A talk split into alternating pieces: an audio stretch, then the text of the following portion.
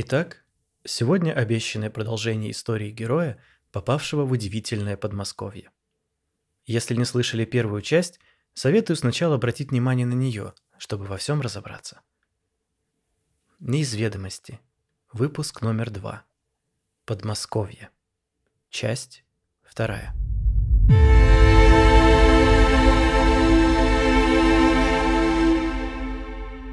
Проводив гостей, князь с Ильей прошли в богатый кабинет градоначальника. Простите, Илья Сергеевич, что так прервал ваше знакомство с глубоко уважаемыми жителями нашего славного города, но мне не терпелось обсудить с вами одно деликатное дельце. Надеюсь, сказанное в этом кабинете не выйдет за его пределы. Князь пристально посмотрел Илье в глаза. Тот кивнул, предвкушая развитие сюжета. Вот и славно, Илья Сергеевич, вот и славно. Уверен, мы друг друга поняли. Воронцов достал из ящика стола серебряный портсигар, взял папиросу себе и предложил Илье. Закурили. «Как там старушка Москва поживает?» – спросил князь, сев за стол и пригласив Илью занять место напротив. Гость пожал плечами. «Внутри бульварного прекрасно, внутри садового неплохо, в остальном как придется». Судя по всему, за сто лет в этом плане ничего не изменилось задумчиво произнес князь и сделал большую затяжку, выпустив облако дыма. Возможно, наш уважаемый полицмейстер Тимофей Игнатьевич уже поведал вам, что вы наш первый гость за много лет. В последний раз люди с поверхности к нам попали в конце 90-х. Это были два человека из Московской геологической службы, которые обнаружили город, когда проводили исследования местности. Они выразили свое желание остаться, и мы согласились их принять с распростертыми объятиями, если они подделают бумаги и не укажут пещеру на планах. «И они это сделали?» – спросил Илья. «Так точно-с. Если верить их словам, по документам тут значится смешанный лесной массив, и в грунте не зафиксировано никаких пустот.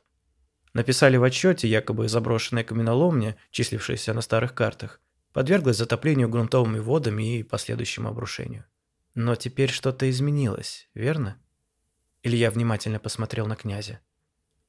«Вы достаточно проницательны, это хорошо ответил ему Воронцов и тяжело вздохнул. Три месяца назад мы получили достоверное сведения, что неподалеку начато строительство новой ветки метро.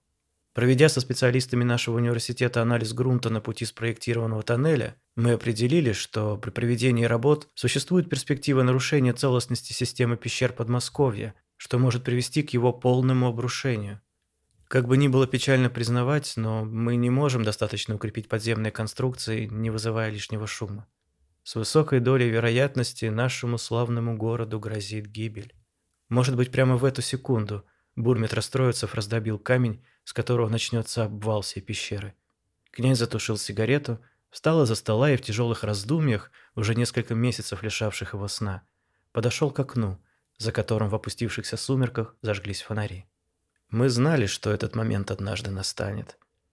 Понимали, что город наверху стремительно растет и захватывает новые территории. Вполне естественным является и тот факт, что в современном мире сохранять тайну нашего существования становится все сложнее. Мы пытались приспособиться, Илья Сергеевич. Мы разрабатывали необходимые технологии для нашей полной автономности, всячески скрывали следы своей жизнедеятельности и до минимума сократили надземную агентурную сеть, чтобы не подвергать себя дополнительному риску обнаружения. Видит Бог, мы сделали все, что только могли в нашем положении. Но ожидаемо оказались бессильны против надвигающейся на нас Москвы. Уважительно выдержав паузу, Илья нарушил повисшее в кабинете тревожное молчание. «Не могу не задать банальный вопрос, уж извините, но почему вы все не выйдете на поверхность? Конечно, ваш город крутой, технологичный, память предков и все такое, но чего вы до сих пор живете в пещере? Советское время, окей, разъехались бы по лагерям. Но что мешает вам выйти сейчас? Советской власти-то уже давно нет. Представляете? Выходите вы такие из-под земли в мундирах с этими вашими фотонными кристаллами под мышкой. Вот была бы новость. Говорите, как моя бывшая жена. Тяжело вздохнул князь. Она тоже постоянно твердила, что нам всем пора подняться в город, что пришло время.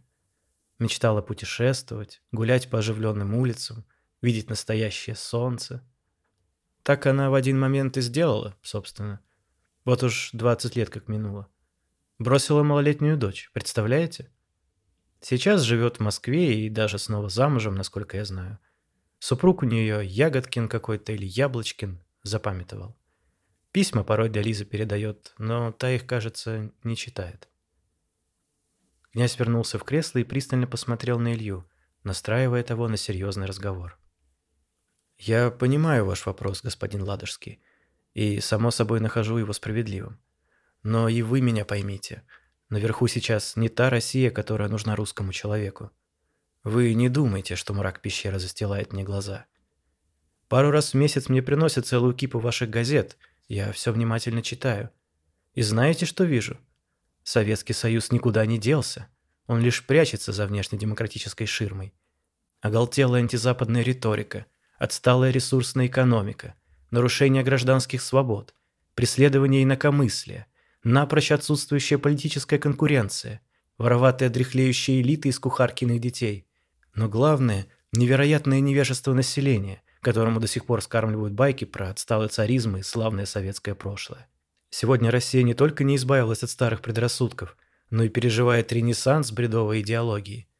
Я не верю, что в ней сейчас есть место для таких, как мы, людей, не утративших национального самосознания и своих славных традиций. «Да ведь все как-то живут», — попытался вставить Илья, но князь прервал его. «А что им остается? Конечно, живут. И я уверен, в большинстве своем даже поддерживают. Несчастные, бедные, обманутые люди. Они до сих пор находятся в плену иллюзий, верят в старые сказки и даже не представляют, что все их государство и все их мировоззрение построено на вековой лжи. Советы обещали свободу и закрыли страну железным занавесом. Обещали братство и стравили людей друг с другом.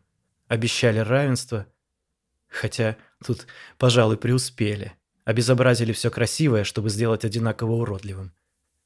Понятно, что простые люди не виноваты, они в такой парадигме выросли, их так учили со школы.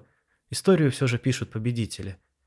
Поэтому нужно, наконец, открыть советские архивы, со всех экранов честно рассказать людям правду о всей чудовищности коммунистического эксперимента, обо всех несчастных жертвах, брошенных на алтарь бредовой идеи мировой революции.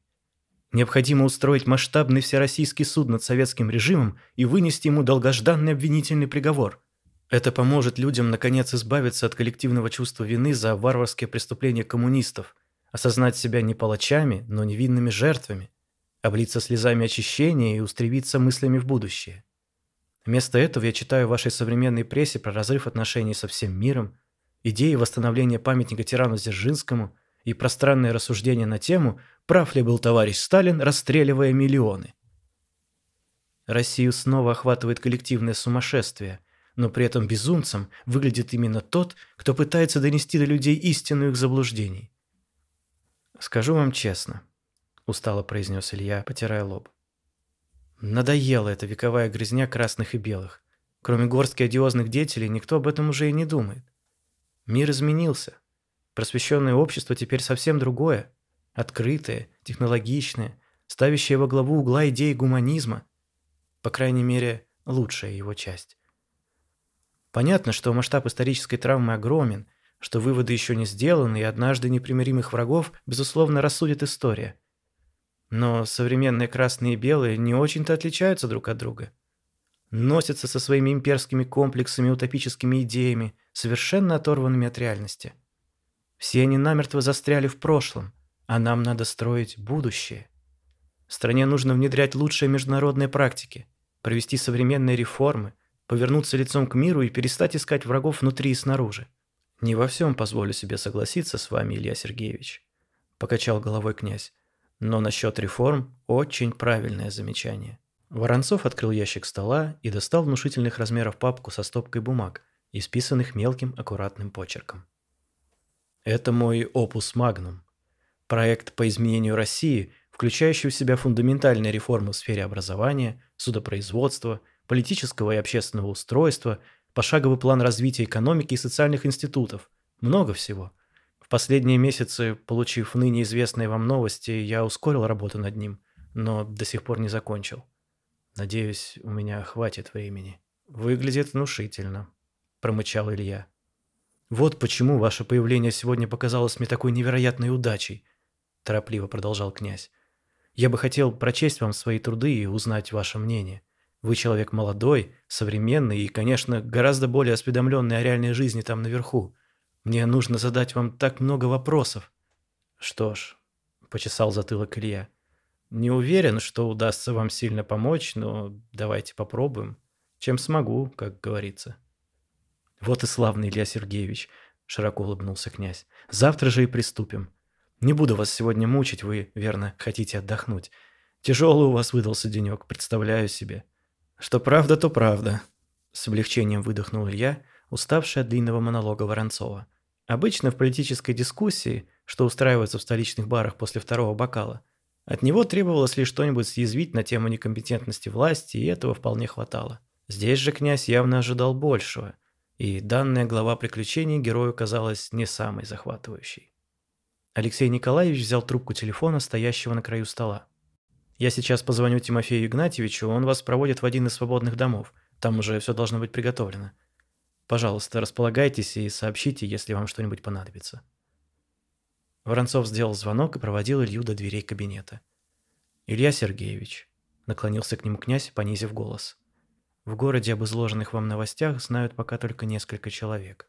Пусть до поры так и остается. Не хочу наводить панику раньше времени». Илья, понимающе кивнул. «Лиза, подойди, будь любезна», — позвал князь.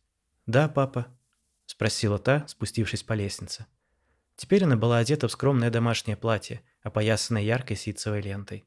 В руке княжна держала книгу, словно оклик отца застал ее за чтением. «Проводи, пожалуйста, Илью Сергеевича к выходу. Тимофей Игнатьевич отведет его в новый дом», — вежливо попросил Воронцов. «Да, папа», — кротко сказала Лиза и пригласила Илью следовать за ней. Тот распрощался с князем и послушно отправился за девушкой, с удовольствием отмечая про себя привлекательность ее фигуры. У самого выхода Лиза вдруг достала вложенный в книгу конверт и сунула Илье в руку. «Откройте дома», — шепнула княжна и распахнула двери. На пороге уже стоял полицмейстер, занесший руку, чтобы постучать. «Илья Сергеевич!» – широко улыбнулся Тимофей Игнатьевич. «Рад снова вас приветствовать. Пожалуйте со мной, покажу ваши апартаменты». Илья незаметно подмигнул прячущий взгляд Лизе и вышел на улицу. Белоснежный каменный дом, отведенный для проживания гостя, оказался неподалеку от усадьбы князя. Впрочем, как и все остальное в небольшом уютном Подмосковье. Взяв с Ильи обещание завтра вместе отобедать у Лидии Михайловны и получив на то согласие, совершенно осчастливленный, полицмейстер удалился, что-то весело насвистывая. Илья зашел в дом и сразу же открыл письмо от Лизы. «Уважаемый Илья Сергеевич, говорилось в записке. «Я была бы несказанно рада возможности удовлетворить сжигающее меня любопытство и расспросить вас о жизни в Москве, о которой имею, уж простите за каламбур, весьма поверхностное представление. Если моя скромная просьба не смутит вас, чего я бы, право, не хотела, буду ждать вас в 23.00 на скамейке у озера». Далее следовала подпись и несколько аккуратно выведенных ручкой смайликов скобок. Илья ухмыльнулся и сложил письмо в карман – эта история не доставала романтического флера, и теперь герой был по-настоящему доволен. Ровно в одиннадцать Илья был у пруда, освещенного яркими огнями фонарей, расставленных промеж невысоких аккуратно остриженных деревьев. Почти сразу он заметил тонкую фигуру в плаще, которая жестом поманила того в дальнюю часть парка, куда свет проникал меньше всего. Усевшись на скрытой в тени скамейке, Лиза сняла капюшон, и глаза ее радостно сверкнули в полумраке. «Спасибо, что пришли, Илья Сергеевич», — сказала она с улыбкой. «Можно просто Илья», — обольстительно улыбнулся тот в ответ. «У нас ведь неформальная встреча, насколько я понимаю». «Договорились». Лиза протянула руку, чтобы пожать, но Илья взял ее ладонь и галантно поцеловал. Если бы не полумрак, скрывающий лицо юной княжны, то кавалер бы к своему удовольствию отметил вспыхнувший на ее щеках румянец. «Как вам наш скромный город?» Попыталась скрыть волнение девушка. «Наверное, не чита столица?» «Я бы так не сказал», – покачал головой Илья. «Конечно, Москва хороша в центре и некоторых местах, где сохранилась историческая застройка. Но в остальном это панельный муравейник удручающего вида. Эстетика прилично хромает. У вас же тут очень мило, правда. Приятные дома, улицы, зелени много. Поднять бы ваш городок из-под земли и водрузить где-нибудь в Москве был бы элитный район. Разве что колонны не нужны. — сказал Илья после небольшой паузы. «У нас там небо. Хотя порой оно опускается еще ниже, чем своды вашей пещеры». «А я видела небо всего несколько раз в жизни», — печально вздохнула княжна. «Отец не пускает наверх. Моя мать сбежала в Москву, он очень тяжело это переживал, до сих пор переживает. Боится, что и я в один момент его брошу. С опаской относится к моим увлечениям. Но вообще он хороший, очень о городе печется, о стране, о всех нас. «А ты хочешь сбежать?» Илья внимательно посмотрел на княжну. Та задумчиво отвела взгляд. «Много раз думала об этом», — тихо сказала она. «Мне здесь будто бы тесно, словно сдавливают все, понимаете? Да и хочется посмотреть мир, узнать других людей. Это у меня от мамы, наверное». «Можно понять», — кивнул Илья. «Смотрите, что у меня есть!» Лиза аж подпрыгнула от волнения и достала из кармана плаща небольшой мешочек. Аккуратно развязав тесемку, она вытащила смартфон в пошлом розовом чехле со стразами.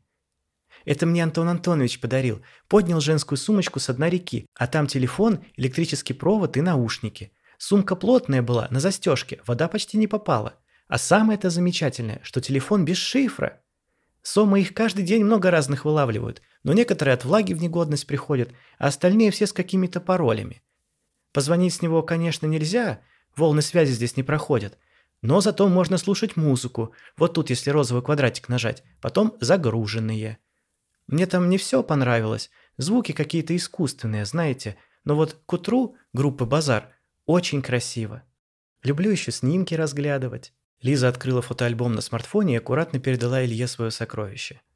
На бесчисленных кадрах, перемежающихся с весьма откровенными, прошлая хозяйка телефона позировала у зеркала в фитнесе, в красивых интерьерах ресторанов, среди шумных компаний подруг на улицах разных городов мира, везде при этом выглядя подчеркнуто счастливой. Илья ухмыльнулся. Все то, что он каждый день лениво пролистывал в Инстаграм, Лиза восторженно рассматривала часами, отмечая про себя каждую деталь гардероба неизвестной девушки и, очевидно, сама мечтая оказаться на всех этих снимках. По крайней мере, на тех, где на героине была хоть какая-то одежда. «Значит, так прекрасно живут сейчас люди в Москве?» Лиза заглянула Илье прямо в глаза, от волнения закусив губу.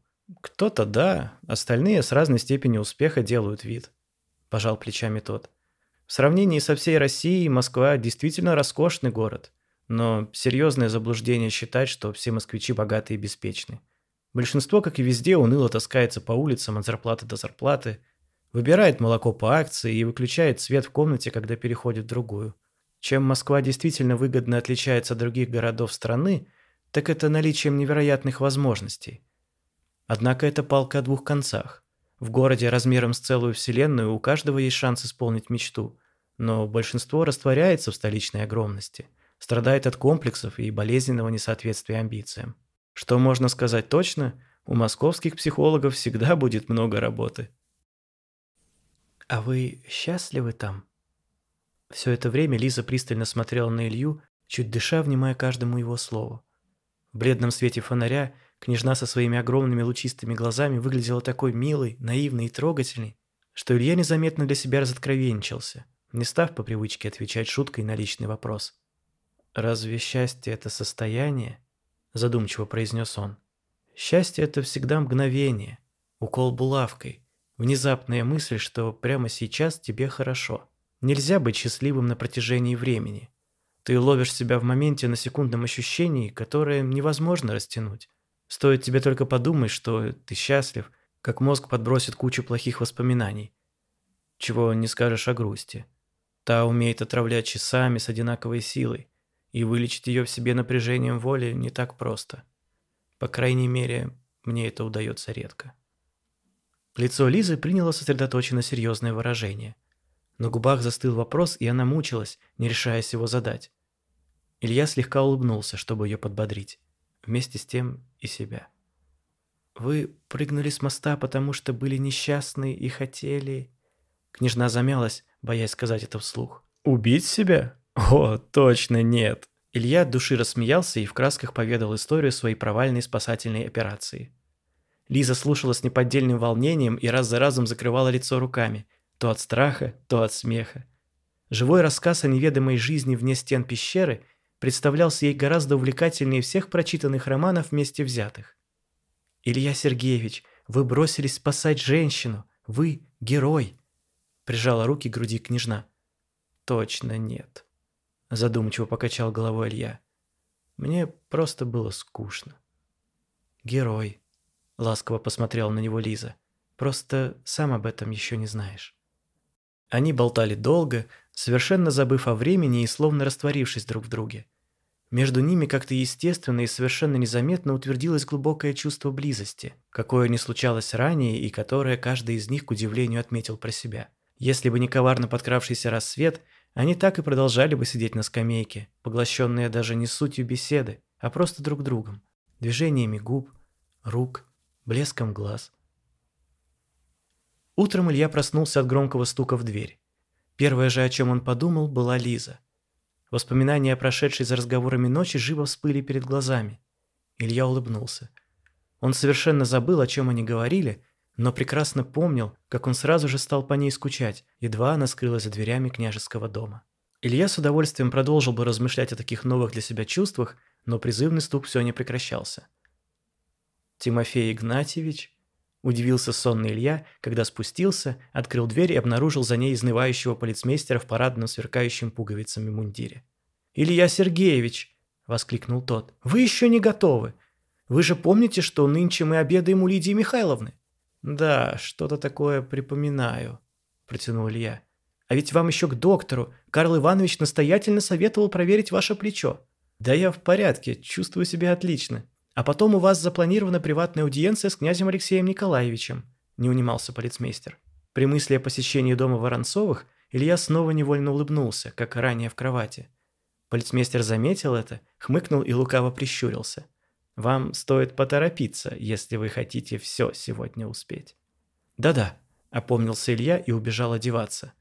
Полицмейстер остался ждать на крыльце – продолжая щуриться и посмеиваться, подставив лицо льющемуся с потолка солнечному свету.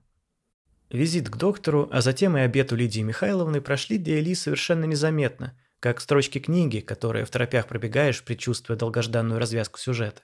Он был подчеркнуто вежлив, однако весьма вял и пассивен. Выпивший за обедом водки, раскрасневшийся полицмейстер отдувался за обоих и находился, казалось, в самом приятнейшем расположении духа. Илья же, несмотря на веселую компанию, где открывалось раздолье для любимого им застольного юмора, был тих и даже не обратил внимания на прихорошенькую дочку Лидию Михайловны, чем расстроил юную особу, ее мать и самого себя. «Что же это такое?» – думал он. «Неужели я влюблен в эту Лизу? Я ведь просто хотел развлечься с молоденькой неопытной девчонкой. К чему мне эти романтические глупости? Любовь в мои-то годы?» Да черт бы ее побрал. Не от этого ли тревожного чувства неполноценности я бежал, неизменно прогоняя на утро даже самых приятных женщин? «Неполноценности?» – спросил внутренний голос. «Конечно», – ответил сам себе Илья. «У меня есть цельный я. Ну хорошо, мы с тобой вдвоем. Нам спокойно, мы ни от кого не зависим, никого к себе близко не подпускаем, и никто не может сделать нам больно. А теперь нам нужна она. Да разве ты был счастлив?» не успокаивался внутренний голос. «Счастье — это всего лишь секунда», — нахмурился Илья. «Зачем ты все время говоришь эту глупость?» — рассердился голос в голове. «К тому же теперь я больше несчастен», — неумолимо продолжал Илья мысленный диалог. «Я теперь не цельный, мне ее не хватает, я почти страдаю. Неужели ты сам не понимаешь? Зато представь, какой счастливой будет та секунда, когда ты снова ее сегодня увидишь». Сладко пропел внутренний голос, и я улыбнулся, признавая его победу. Спокойные и полные умиротворения будни потекли своей чередой. Каждый день Илья приходил к Воронцовым, Лиза встречала его в гостиной, одаривала ласковой улыбкой провожала к отцу. Там, за закрытыми дверями кабинета, князь читал Илье свой монументальный труд по реформированию страны. Сперва герой почти не вникал и просто кивал, ожидая, когда князь закончит и выпустит его из заточения к Лизе. Затем втянулся, принялся горячо спорить, много курить, что-то обдумывать по ночам и потом излагать восторженному Воронцову результаты своих умозаключений. Каждый день после многих часов напряженного умственного труда с приятным чувством выполненного долга Илья отправлялся с визитами по домам гостеприимной жителей Подмосковья, а после гулял и беседовал с Лизой. Сперва в тайне, Затем, с позволения отца, благоволившего ее кавалеру, княжна брала Илью за руку, и молодые люди гуляли вокруг озера, шептались о всяких глупостях на своей любимой скамейке и украдкой целовались. О грядущей беде, казалось, все забыли, отдавшись ровному течению жизни и обволакивающему мещанскому уюту. Это случилось на излете месяца. Сперва никто не обратил внимания на странный гул, который сотряс своды пещеры и быстро утих. Через несколько минут он повторился, уже усиленный, неукротимый, словно рык грозного хищника, готового к атаке. Люди выскочили из домов и принялись испуганно оглядываться по сторонам. Земная твердь со всех сторон затряслась, и огромный кусок камня сорвался с потолка, вмиг превратив церковь в груду обломков. Затем все снова стихло. Со всех ног прибежав с прогулки, встревоженные Лиза с Ильей обнаружили старого князя на ступенях храма, склонившегося над сломанным церковным крестом. Стоя на коленях, Воронцов рыдал среди груды камней, цепившись руками в распятие. Это был крах всех его надежд. Чудесное появление в городе Ильи, цветущая любовь обожаемой дочери, вдохновенная работа над проектом всей жизни. Несколько недель князь был по-настоящему счастлив, и в этом счастье каждый день убеждал себя, что все обойдется, обманывал себя и был рад обмануться. Воронцов так неистово поверил в силу своих жарких молитв, словно одна сила этой веры была способна что-то изменить. Но Бог не пришел на выручку. Его символ поверженным лежал в пыли, потеряв весь свой блеск. Вместе с ним в обломках остались и последние душевные силы князя. Что-то в нем надломилось, и от этого удара оправиться ему уже было не суждено. Эвакуация города началась в тот же вечер в строгом соответствии с давно составленным планом. Скорбная процессия потянулась по главной улице города к экстренному выходу из пещеры. Каждому были выданы заранее заготовленные комплекты современной одежды, паспорта, деньги и инструкции. В нескольких километрах от пещеры уже давно был постепенно выкуплен небольшой коттеджный поселок. К утру в обезлюдевшем Подмосковье остались только Илья, Лиза, Воронцов, полицмейстер и доктор Карл Иванович. У старого князя был жар. Его мысли путались и сбивались в вереницу несвязанных возгласов. Он то спорил с бывшей женой, то настаивал на установлении конституционной монархии, то плакал, до боли сжимая руку дочери. При этом князь наотрез отказывался покидать город и твердил, что не выйдет из пещеры, пока не закончена работа над проектом реформ. Целую ночь Лиза провела у кровати отца. Она выплакала все слезы и к утру просто неподвижно сидела, склонив голову и прислонившись лбом к руке князя. Илья был рядом. Сердце его разрывалось от боли, но он совершенно не знал, чем помочь и не проронил за ночь ни слова. Полицмейстер сидел в углу комнаты и понуро курил одну папиросу за другой. Доктор обеспокоенно ходил кругами. «Елизавета Алексеевна», – раз за разом повторял Карл Иванович, – «мы должны уходить, здесь небезопасно. Пещера может обвалиться в любой момент». «Я никуда не пойду без отца», – чуть слышно шептала та, не поднимая глаз. «Тимофей Игнатьевич!» – восклицал доктор. «Ну скажите вы ей, это безумие, натуральное безумие!» «Да что говорить», – пожимал плечами полицмейстер. «Кажется, утихло теперь. Может и не обвалится». На все воля Божья. Карл Иванович злился. Так же наши предки и про революцию говорили. И посмотрите, что стало. Предпринимая последнюю попытку всех вразумить, доктор взял Лизу за плечи, тряхнул и заглянул прямо в глаза. «Елизавета Алексеевна, у вашего отца душевное помешательство. Он в бреду. Не будьте безумны и вы. Я дам ему успокоительное. Мы с Тимофеем Игнатьевичем и Ильей Сергеевичем вынесем его на поверхность, на воздух. Там он отдохнет и придет в себя. Послушайте же меня, пожалуйста. Внемлите голосу разума». «Хорошо», – уверенно кивнула вдруг княжна. «Делайте ваш укол. Мы поднимемся и там совсем разберемся, ведь так?» Лиза с мольбой посмотрела на Илью. Тот вышел из оцепенения и опустился рядом, обняв ее за плечи. «Да, да, ты права, милая. Давай сделаем так. У меня в Москве квартира. Можем отвезти его туда. Там, конечно, мало места, но я сниму другую, побольше. Мы будем жить вместе, и князь быстро поправится. Хоть один разумный человек!» – воскликнул доктор. «Будьте любезны, закатайте Алексею Николаевичу рукав». Карл Иванович сделал укол. Совместными усилиями князя посадили в кресло, укрыли одеялом, подхватили и аккуратно понесли к выходу из пещеры. Уже у самых дверей, спрятанных среди камней на склоне небольшого оврага, все услышали, как в городе что-то загрохотало, зазвенело, заходило ходуном и смолкло. День снаружи обещал быть прекрасным. На небе не было ни облачка. Яркий свет заливал опушку леса, в воздухе пахло утренней свежестью. Опавшие листья были покрыты инеем и, казалось, светились в лучах солнца.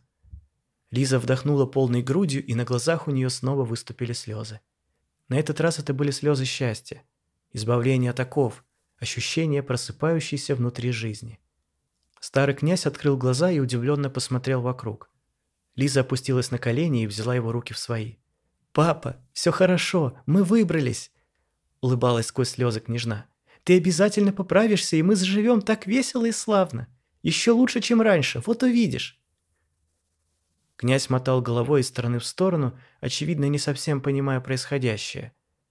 Вдруг на мгновение взгляд его прояснился и уставился на Илью. Тот все понял без слов, и по спине его побежали мурашки. «Мой проект!» — воскликнул Воронцов. «Спаси мой проект! Спаси всех нас!» Слова князя набатом зазвучали в голове Ильи. Сердце неистово забилось, кровь застучала в висках, все тело напряглось, как сжатая пружина. Илья со всех ног бросился обратно в пещеру, не слыша полное отчаяние крики княжны, которая побежала бы следом, если бы ее вовремя не схватили доктор и полицмейстер. Через несколько минут, как Илья скрылся в тоннеле, земля под ногами заходила ходуном, и вся лесная опушка с оглушительным грохотом рухнула вниз, навсегда похоронив под собой подземный город и его последнего героя.